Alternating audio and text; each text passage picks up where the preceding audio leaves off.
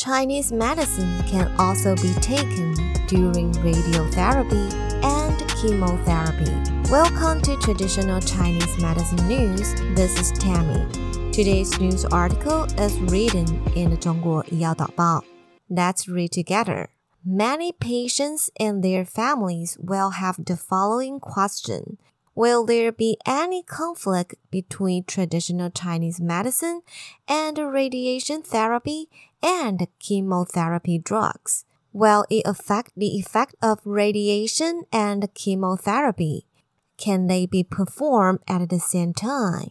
Over the years, a large number of clinical practices have told us that there will be no conflict between traditional Chinese medicine and radiotherapy and chemotherapy. So far, there is no report that patients receiving traditional Chinese medicine treatment will reduce the effect of radiotherapy or chemotherapy. Traditional Chinese medicine treatment is one of the methods in the comprehensive treatment of tumors which is suitable for all stages of treatment of tumor patients. At different stages, traditional Chinese medicine plays different roles and functions. During radiotherapy and chemotherapy, Western medicine treatment is the main force of anti-tumor treatment. The treatment itself has strong lethality it can not only kill and inhibit tumor cells, but also cause different degrees of damage to normal cells in the human body. Adverse reactions in bone marrow function, digestive system, nervous system, etc. At this time, Chinese medicine treatment is in a synergistic role, focusing on escorting radiotherapy and chemotherapy and improving or reducing patients' fatigue, insomnia, nausea and vomiting, loss of appetite, constipation, etc.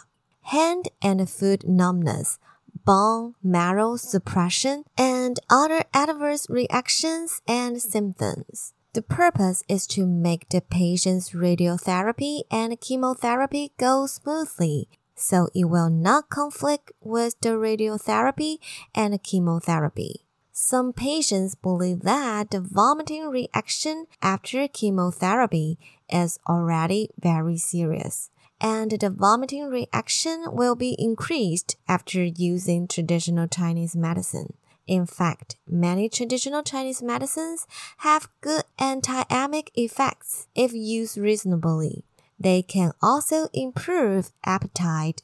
After the end of radiotherapy and chemotherapy, traditional Chinese medicine has changed from synergy to the main role. It can not only continue to strengthen the body, reconcile the spleen and the stomach, but also strengthen the anti-tumor treatment. The above is the sharing of the Zhongguo Yadaobao news.